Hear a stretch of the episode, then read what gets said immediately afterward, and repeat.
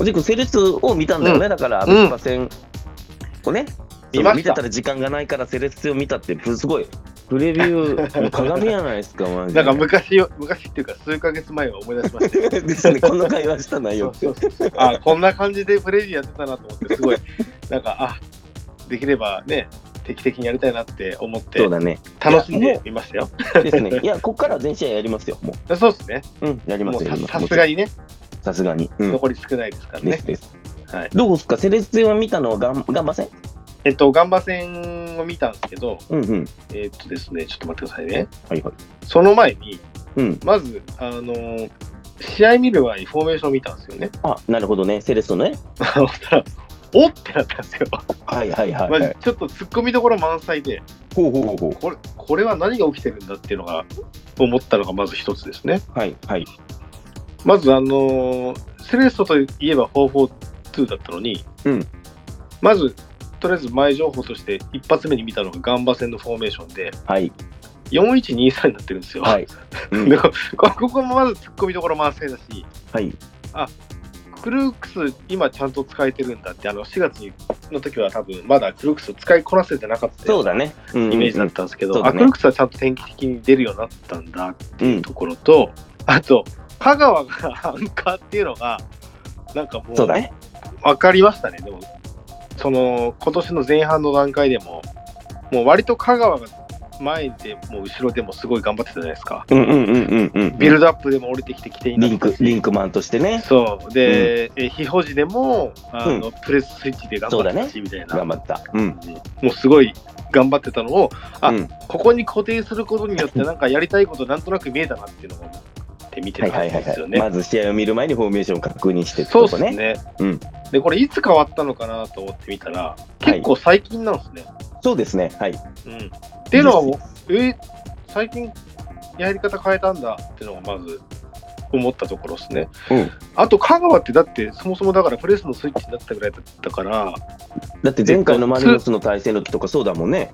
ツートップの一角でしたよね、多分ね、はい加は藤い。そうだね。うん加藤まあだ香川かみたいら、な感じですよね。そう、だから攻撃の時はどっちかって言ったらトップ下だけど降りてくるはいはい。って感じだったよね。ね。でも守備の時今いわゆるさ、4、この時の多分セレッソはどっちかって言ったら4-2-3-1で、トはい。ップ下香川で、守備の時は4-4-2人になるっていう感じだったよね。そう、そう、そうなんですよ。っていうので、イメージあったんですけど、うんまあ、だいぶ変わってそうだなと思って、うん。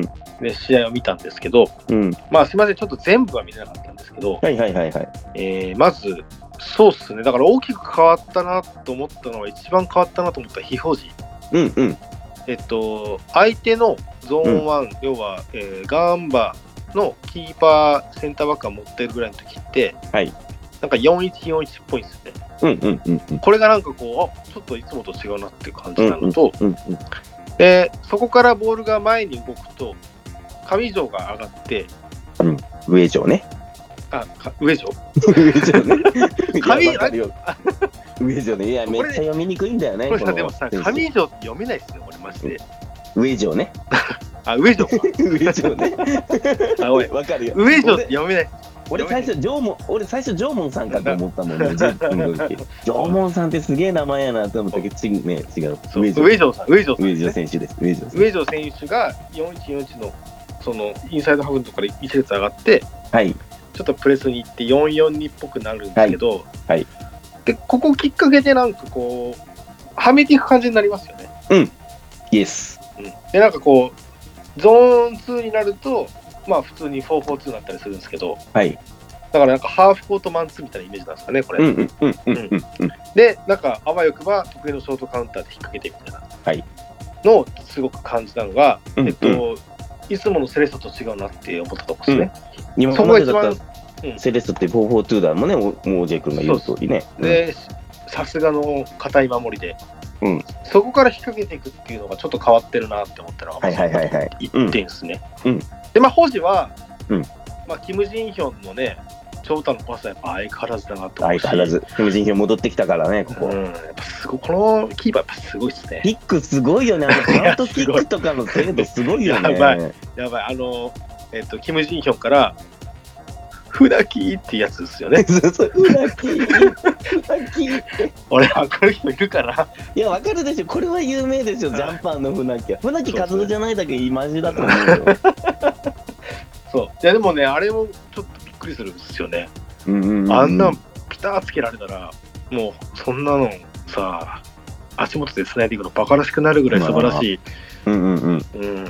まあ、そこからちょっとチャンスにもなったりしたりとか、はいまあ、それはまあキム・ジェイヒョンは相変わらずだなっていうところと、うんうんあともう香川はそのもうリンクマンとしての役割にもう徹します徹しちょっと噛んじゃいましたけど徹しますみたいな、アンカー香まあ川ね。だそうだからこそのアンカー企業なんだなってのもすごく感じたし、うんうんうんで僕の記憶が確かなら、うん。うん。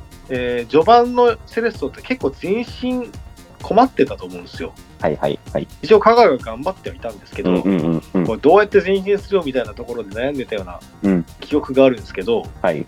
ここはこううまく運べなかったとしても、うんこう前熊と柴山が割と大胆に入れ替わり香川も含めてこう3人でこう大胆に入れ替わりながらずらしていってるなっていうのはすごく感じました。この右サイドのとこね。そうじですゃね。くる4、うんいわゆるさ、いわ右のさ、あの、うんまあ、この日はね、あの、柴山が初スタメンだったんだよね。はい。まあなんかはいあの、奥野がちょっと体調、コンディションがあんま良くないあみかったみたいで、あそういうことなんですね。なんか、はい、で、うん、はいはいで、それで柴山が初務めだったけど、おじくんが言う通り、この、くるくさ外に張るけどね、柴山がインサイドの、右のインサイドで、左足でね、受けてっていうところでありながら、マイクマがここはもう進出鬼没にね、ハウスペースもついていくし、高い位置取っていくっていうところだよね。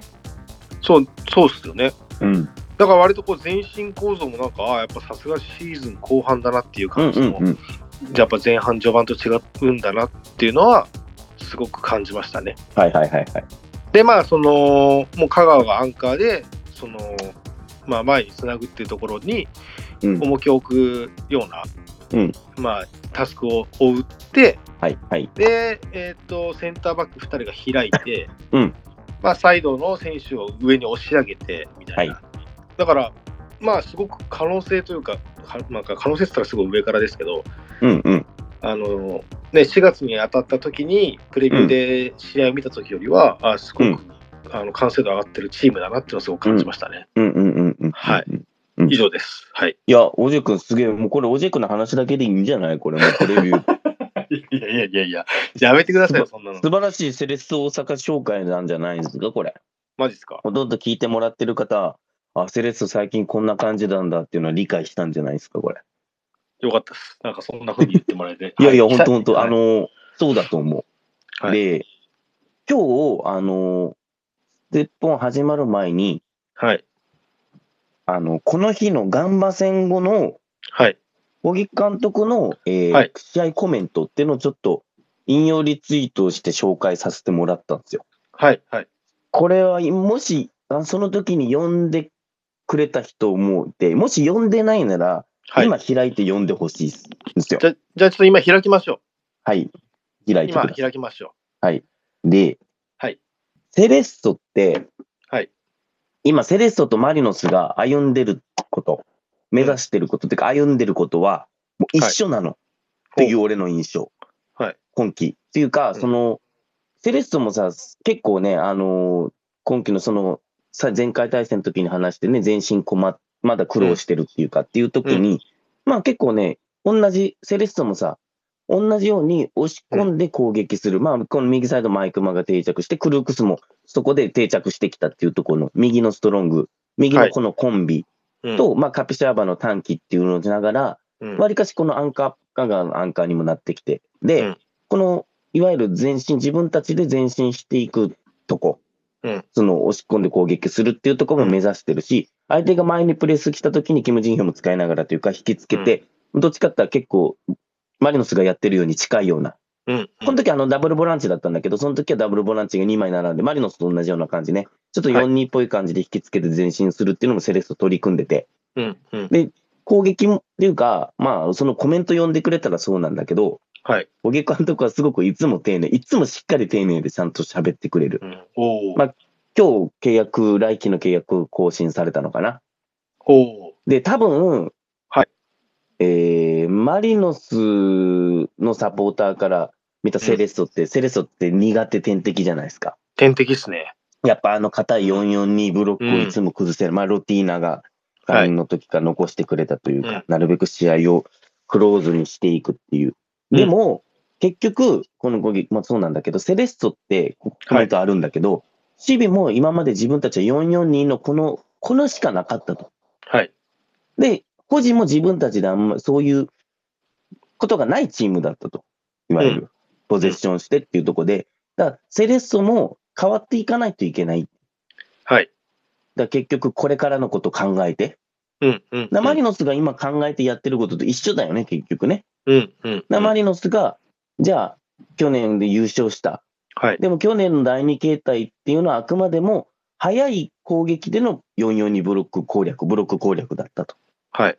で、相手が来るとこで全方位で、まあ、引き付け前進もマリノスはやるし、こううん今やってるのが押し込んで、うんローテンポでやっていくっていう、まあ、ポゼッションサッカーっていうか、攻撃していくサッカーでは、まあ、もちろん目指すべき位置になるというか、目標になるっていうところ、マリノスも今、遠い、遠いというか、これから先のことを考えてやってんだろうね。で、はいセレッソも一緒なんだよね。セレッソも今まで結局、マリノスのサポーターにとっては、もううんざりするぐらい天敵の442ブロック、カウンターというか、はい。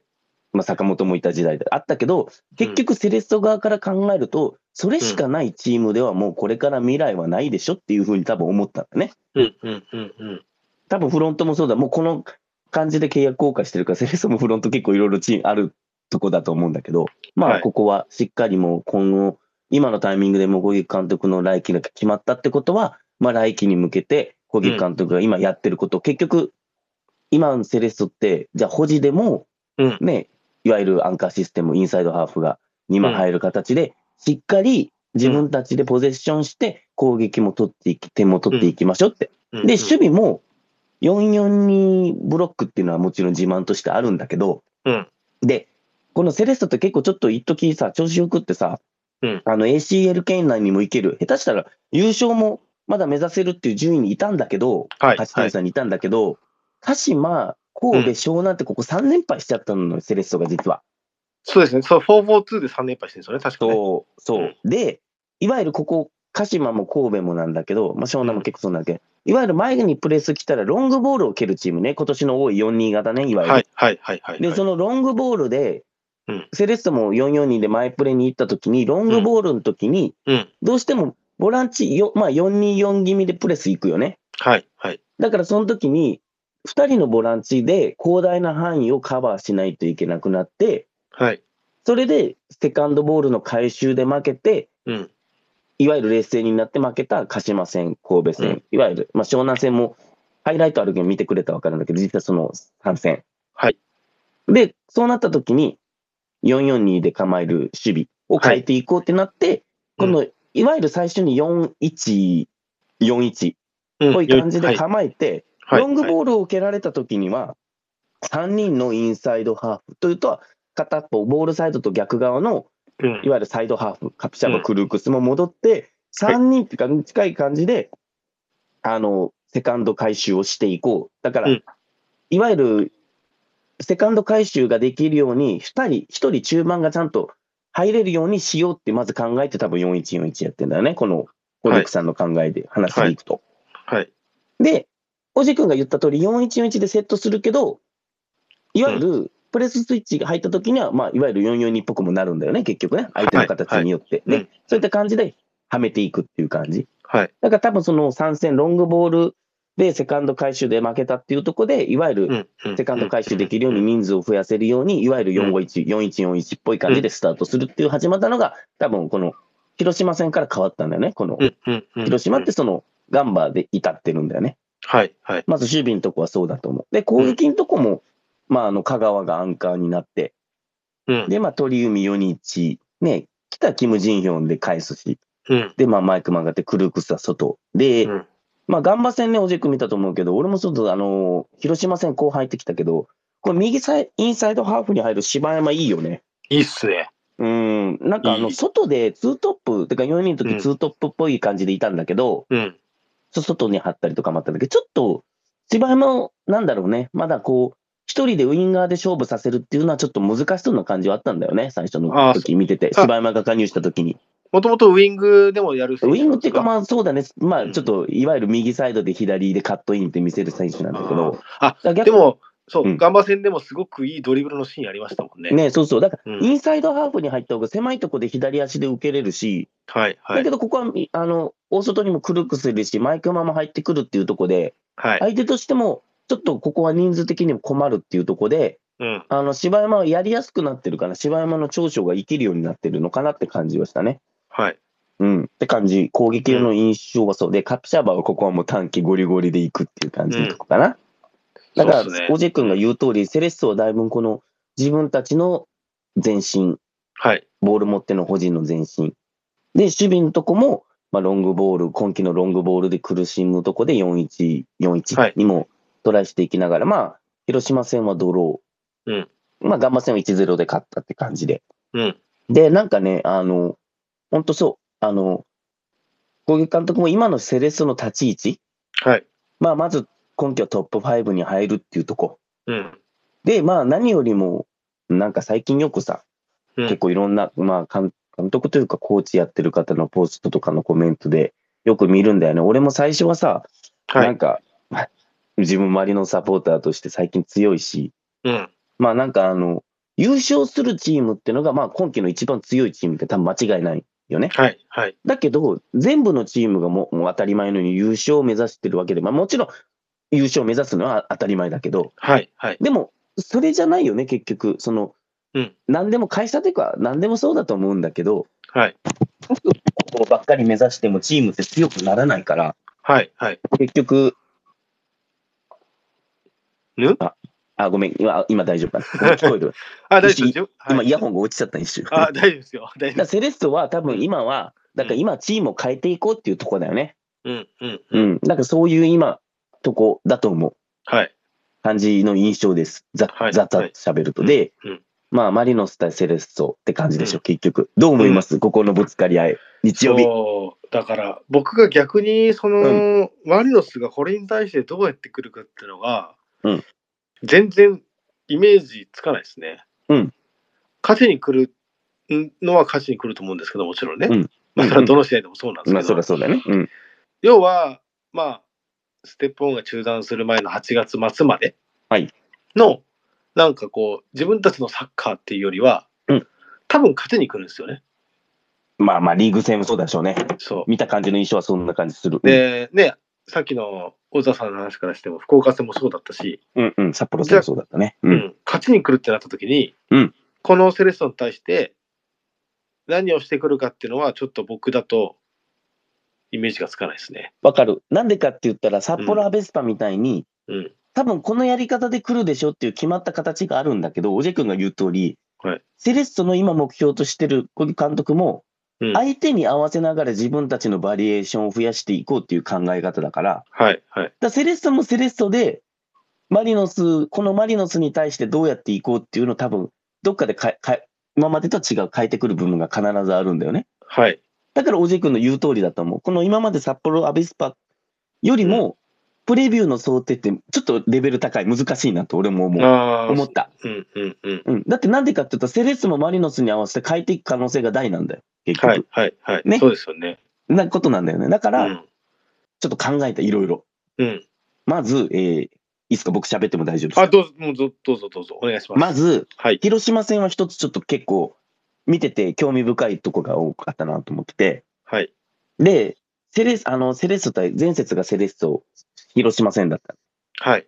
で、この時、広島は前半ね、まあ、あの、前からプレスっていうか、まあ、広島らしいマンツーマンではめていくってやった時に、うんうんキム・ジンヒョンからの、はい。えーロングボール、いわゆるパントキック、さっきも話したやつ、はい。はいフ。ルクスだったりとかに渡した、あれに広島すごく苦しんだのよね。うん、 なるほど。はい。なるほど。そうで、はいあの、香川も、で、マーク疲れたら香川も降りてきて、後ろ3枚にしてきたりとか、はい。はいで、。それによって誰がキム・ジンヒョンに、広島はね、前半ね、プレスに行くのっていう風になった時に、うんキム・ジンヒョンからの鬼のようなバントキックが出 て、すごく広島は困った。で、これどうするんだろうなと思ったら、広島は後半から変えてきて、はい。まあ、いわゆる三田が一つ前に最初から出て、はい。で、まあ、香川版を後ろからシャあのシャドウっていうか一人もつくようにして、はい。で、三田がセンターバックから見なを見ながらカバーシャドウで、キム・ジンヒョンにプレスに行くようにしたのね。はい。はい。だからとはにい。かくキム・ジンヒョンに時間を与えないように広島変えたんですよ。まあ、広島もリスクを背負って。ちょっといいですか、すいません。はい、はい、ごめんなさい。だからその文脈なんか去年もマリノス対、えー広島で、はい、ありました。なんあかったた高岡をほったらかしそうそうそうそうのがいくのかみたいな問題ありましたよね。はいそうそうそうそう。ああなんかそんな感じそんな感じってことですよね。あそうそうそう、んあれと一緒な感じね。だから。はいはいはい。で、まあ、でも広島はその分、前から人数、前に人数を割くことになるんで、もちろんリスクをせ、リスクを負って、でもそれでもキム・ジンヒョンにやっぱ時間を与えちゃダメだなっていうとこを選んだんだろうね。はい。まあ、広島リスクをせ積極的にいって、まあそこから後半はすごく広島のペースだった。はあいの途中から出てきた柴山の一つ決定機っていうのはあったけど、はい俺は、で、マリノスが札幌戦を見たときに、はい。やっぱり今までなかった狛江に対して鍋子がついて、はい。ツートップが、ね、相手のセンターバックに行って、キーパーにも行くよっていうのは、やっぱ、マリノスの発射台制限なんだよね。うん。はいはいはい。俺はこれは一つ想定として選ぶ可能性はあると思はう。で、い。やっぱ前回対戦の時も、あの、キム・ジンヒョンのとこ、すごく困ったんだよね、実は、前回も。うーん。俺これ覚えてるんだけど、で、しかも、キム・ジンヒョンのキックっていうのもあるし、今のこはいの、セレッソがさ、攻撃の時に、はい。まあ、わからん。柴山がここ、奥野になるかってとこは一つ、注目ポイントだと。まあ、奥野が、うん、体調万全になればスタート奥野かなって気はするんだけどね、俺、マリノス戦は守備のことも考えて。はい。で、いわゆるその、カピシャーバー、上城で、レオ・セアラがトップ1でいて、うん右の、まあ、インサイドハーフに柴山が奥野がっていて、右にクルークスがいて、まあ、4バックに対して5人を突きつけて、うん。だからさ、その4バックも気にしないといけない、そのうん5人突きつけられる。で、そうなると、大外のとこでクルクスとかカピシャバに渡されるってのは、マリノスとしては多分避けたいと思うよ。で、しかも多分、うん、うん前回うん対戦の時4月かな ?4 月だったんだ。はい。4月ですね。あの時も確かマリノスあれ苦しんでんだよね、正直言うと。にねうん。で、まあ、ケニーが1人で2人見ないといけなかったりとか。はい。で、特に今のマリノスはだって左にカイナが入るでしょ、この試合。はい。そうですってね。なると、あんま海内にそういうのは、やっぱさせると、やばいと思うんだよね。まあ本職じゃないですからね。うん、で、なった時に、俺はマリノスは積極的に札幌戦のように、発射台を制限していくんじゃないかなと思うんで、はい。はい。香川は鍋子が番見て、多分俺、上中ロペスがスタメンになるのかな。だかうん。うん。ら俺はこの日の上中は一つ守備では、キーポイントだと思ってます。なるほど、なるほど。うんはい。だと思う。うだんからマリノスはそこはリスク背負ってで、逆にうん。あとは人につくような感じで、ロングボールを、ていうか、なるべく制限かけてって回収するっていう手段をマリノスは選ぶのかなって気はする、なんとなく。うだんからそこは一うんつ、この試合の見ものといううか、ん一つポイントだと思う、マリノスの守備と。で、あと、マリノスの攻撃って考えたときに、はい。セレッソがだから、はい。こう俺の最大のこの試合の注目、自分は注目してるポイントなんだけど、はい。セレッソがこの広島ガンバ戦のように、うんいわゆる4-1-4-1で構えた後から出ていくのか、はい。はい。それかやっぱり対マリノスだから、うん。しっかりこうマリノスのセンターバック、2センターバックと、ういん。わゆるまあ山根と鍋子のとこを封鎖する、いわゆるマリノスが最近ずっと苦しんでるというか、はい。あのはいボランチのとこしっかり消される、2人のボランチを消されるとこ。うん。うん。うん。それするならスタートから4-4-2にしないと難しいと思うんだよ、セレッソは。はい。はい。だから、ここは最大の注目ポイントだと思う。だから、結局、マリノスは、まず、うん。そこを見ることが多分大事なんじゃないかな、この試合。はい。はい。セレッソが自分たちの保持の時にどう守備をしてくるかによって、うん。マリノスは変えていくっていうか必要があると思うから、うん。これむずいっすね。セレッソからしても。うんうん多分マリノスは4-4-2が苦手っぽいけど、うん自分たちの最近の文脈で言うと、そういうこと4-1-4-1で構えた方が、うんえーまあ、リズム感は良いよねっていうところで、そうどうするっていう話ですよそうね。。だから俺は最大の注目だと思ううんんだ、確かに本当確かに。に確かに。だから、うん、普通で考えたら、じゃあさ、44に変えたらいいじゃんってなるけど、はい。 442で3連敗して、4141で構えたときに、まあ、うん引き分けと、この前のガンマ戦のとこで勝ったっていうとこがあるから、OJ 君の言う通りだと思うのよ。そんな簡単なうん話じゃないから、そこは、ず俺は最大の注目だと思う。で、確セかレッに。ソがまずどう構えるか。はいはいはい。で、それによってマリノスと多く変わってくると思うんだよね、結局ね。うん。だからマリノスももまずこの木田と鍋、ああの、ごめん、山根と鍋子が並列に並んで、うん。相手がどうするかっていうのをまず最初は見見たいと思うんだよね。だかうんうん見たいでしょうね。ら結局、まずセレッソが4-4-2で最初から構えるような形にするのか、4-1-4-1にするのか。で、俺多分守備だからセレッソは置くのだと思うし、だからマリノスはそれによって、引き付け前進の仕方もどうするかも俺気になってる。うんうん。だからセレッソは多分、分、ここは一つは思うけど、ある程度前から来るんじゃないの。まあ、俺そこもキーポイントだよね。そのセンター、いわゆるボランチ封鎖を徹底するような守り方をするのか。はいはい。最近のように今のセレッソのように、まあ、4141でも442でもしっかり前に来るのかで412来た時にやっぱカバーシャドウで来るっていうのは最近のマリノスの引き付け前進に対する対策じゃないですか絶対的な、うん、そうですね。でそこに対してマリノスも最近はさそのロペスと、まあ、上中、なので、はい。その縦関係が多くてウインガーがうちのレーンに入ってそこを出口にするっていうパターンが多かったんだけど、うん。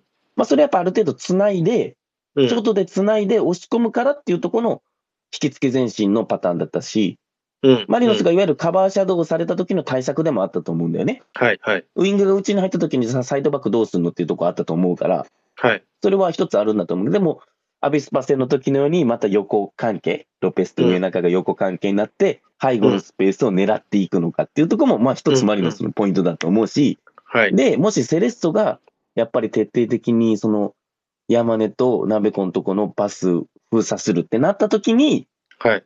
でマリノスが、その、ローテンポ押し込み攻撃をチャレンジするかってとこも、やっぱすごくポイントじゃないですかね、この試合の。ですね。うん。だからまずセレッソがどうなのかっていうのは自分もこの試合まず見たい。で、それによってマリノスがどうしていくかっていうとこも変わっていかないといけないと思うんで、うん。まあ、あの札幌アビスパ戦の時のように、はい。多分札幌はこうだから、アビスパはこうだからっていうふうに言うわけにはいかないと思うね、この試うん合。小瀬君が言う通り。うん。だから、マリノスのいろんな面が試されると思う、この試合は。はい。と思います。で、うん僕ちょっと今、でもお話聞いてて思ったのが、はいはい。うんうん。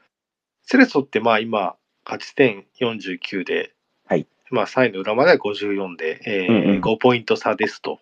うんっていうところと、あの、小菊監督が来年もやりますっていうところを考えたときに、うん僕は多分、慣れてる442じゃなくて、来季のことを見据えてそうね4141を試してきそうな気がします。うんうんうん。わ かる。お俺もなんかすごく、あの、ね、今のセレッソだったらっていうとこあるよね。うん。ね。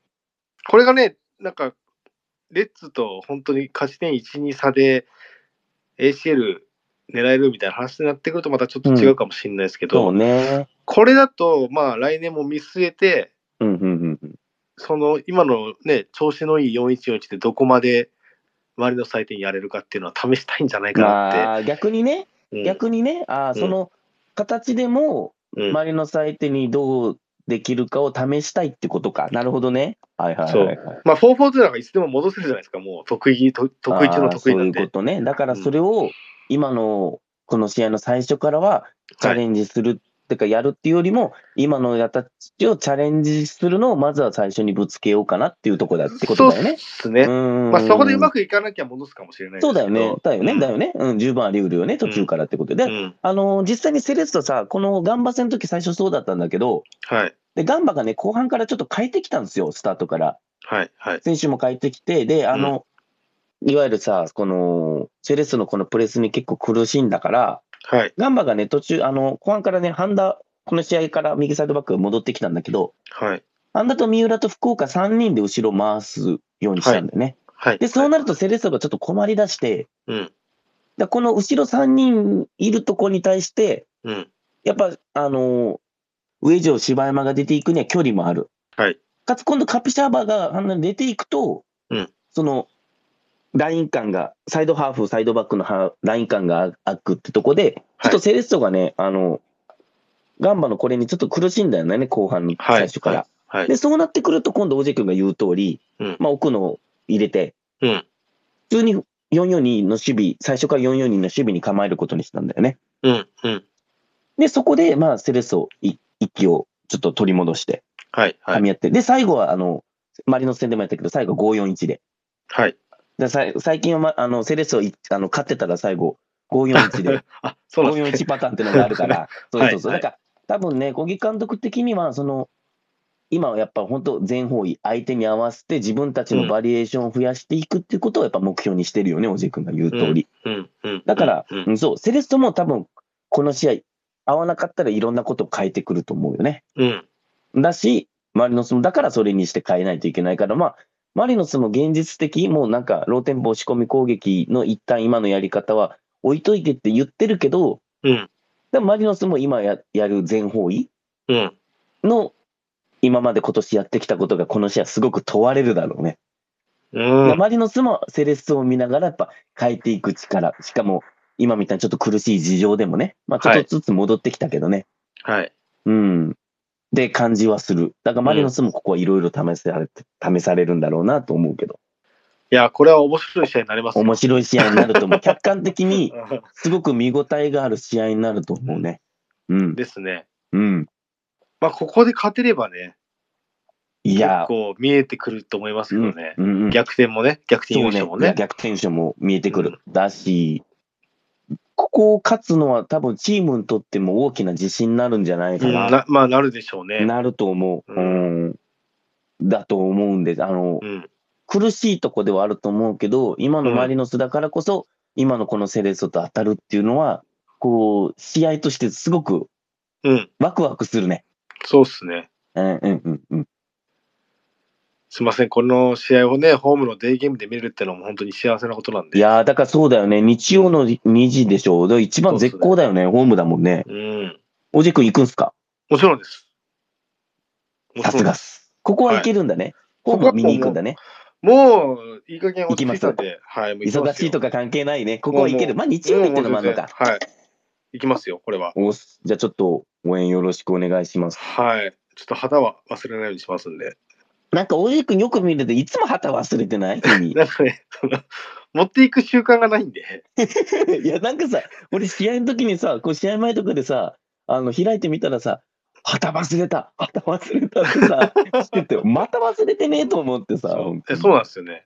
あの、買ってから多分2回ぐらいしか振ってないですね。 でもほら、忘れ俺すぎ見てに行った神戸戦の時ちゃんと持ってきてたね、旗。あ、そうですね。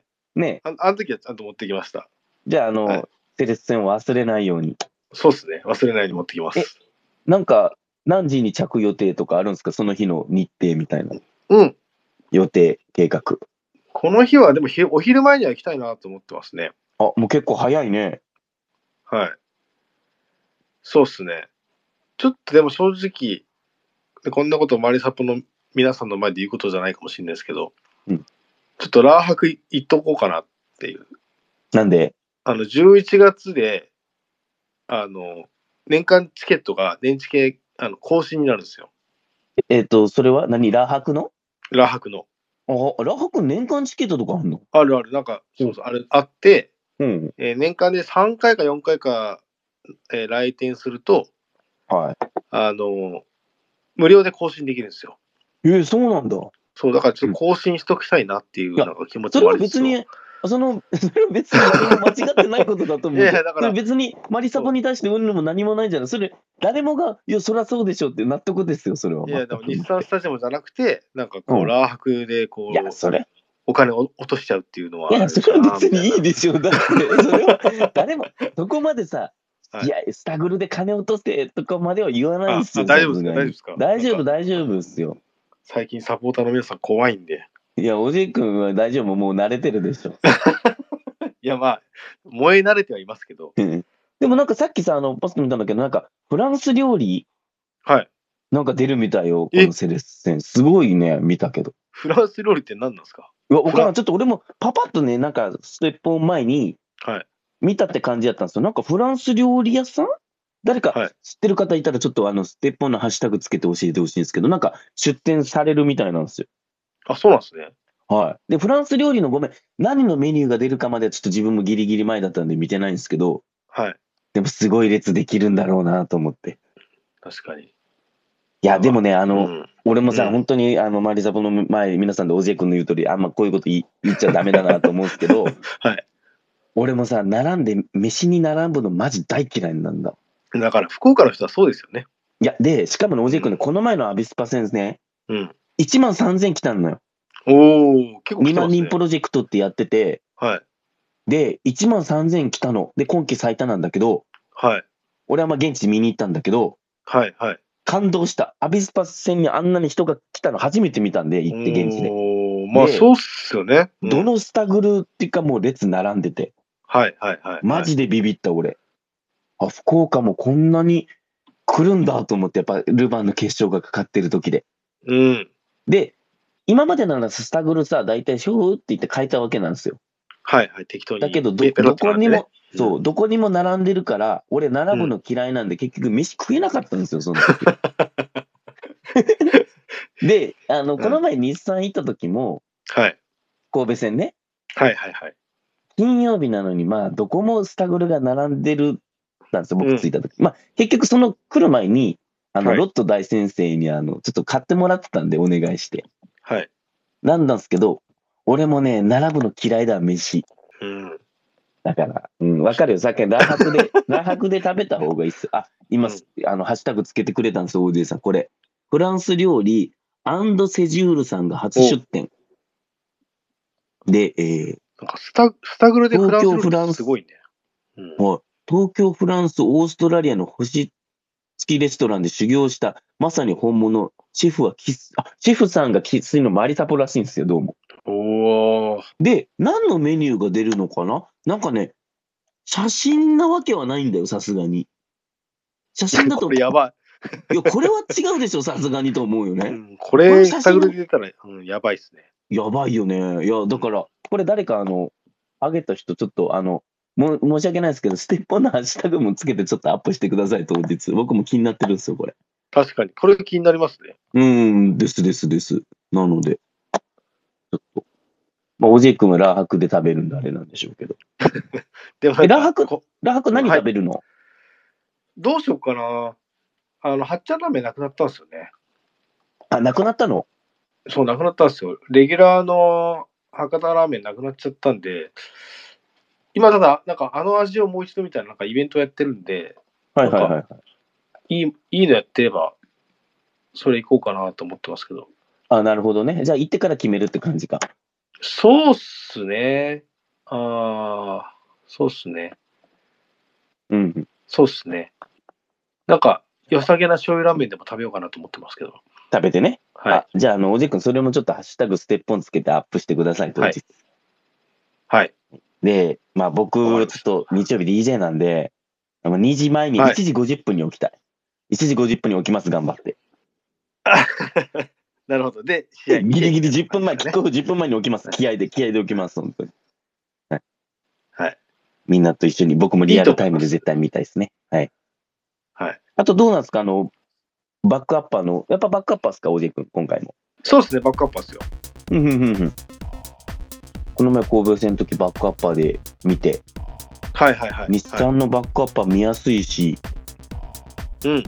なんかいいね、あのバックアッパーでまたあの応援、ね、今、頑張ってされてるっていう感じ。そうっすね。うん、声は出てますね。うん、びあのっくりしまホームがびっくりしたホーとムい側うか特、に。はい。はうい。ん、なので、ちょっとじゃあ、あの日曜日応援もよろしくお願いします。はい。これでちょうど1時間わかりじゃないですか、そうおっすねじさん。うん、ジジャスト1時間です。ャスト1時間ですね。はいあの、ステッポン忘年会は次回の時に話しますかそうですね。あの、話します。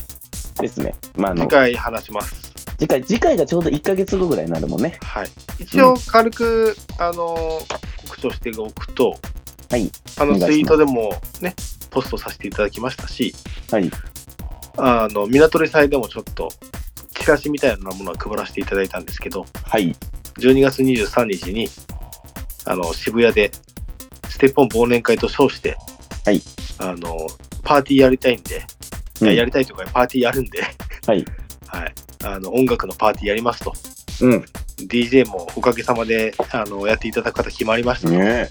はい。全部マリノサポーターだよ。すごいね、そこうっれす。よ。そうっすよこれすごいよ、本当に。で、今回ちょっとキャパ的には30人ぐらいのキャパなんですけど、はい。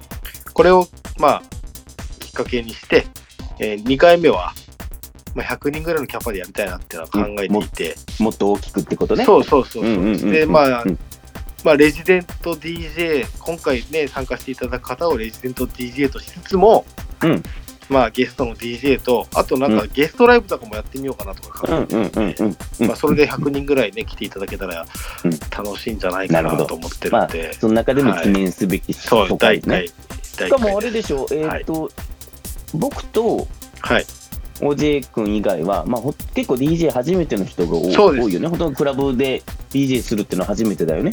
そうです、だから今週の土曜日に、あのちなみに練習会をやでりまなすなんだよね。だから練習もするんだよね、みんな練習ねも。します。はいい、やいや、あの、ちょっと僕、あの報告楽しみにしてます。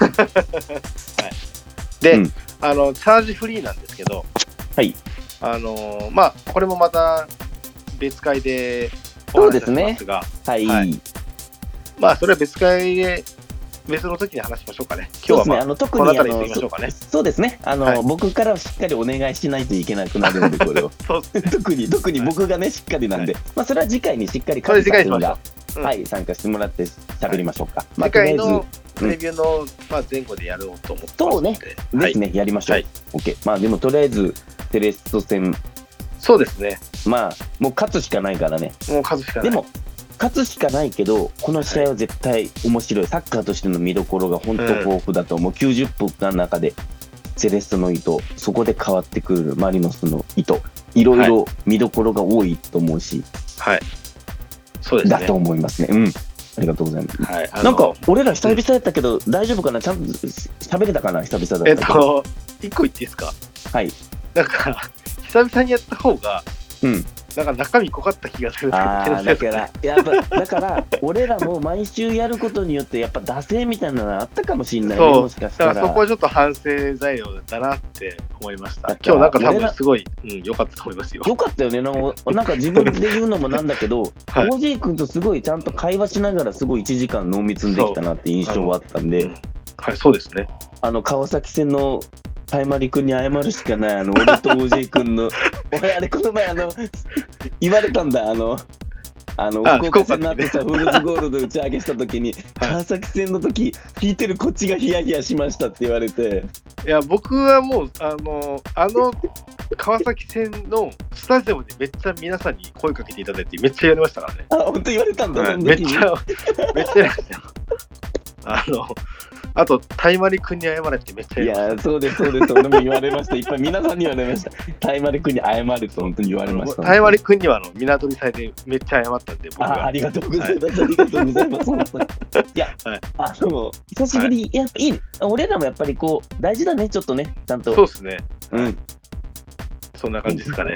はい、ありがとうございます。じゃあまたちょっとね、残りは全試合やっていこうと思全試うので。合、あの、確実に絶対全試合あります。だって、はい。僕今週 DJ3 本あるけど、やるって決めてそう OJ 君に連絡したからね。ありがとうございます、本当に。うんはい。で、ちょっとこの感じで、えっ、と、頑張っていくとともに、マリノスがね、あの、勝つように、もう、応援しましょうそれしかない。それしかない。はい。はい。っていうところです。はい。 OK です。じゃあ、そんなところですかね。うん、そんなとこです。大丈夫です。では、ここまでお聞きいただき、どうもありがとうございました。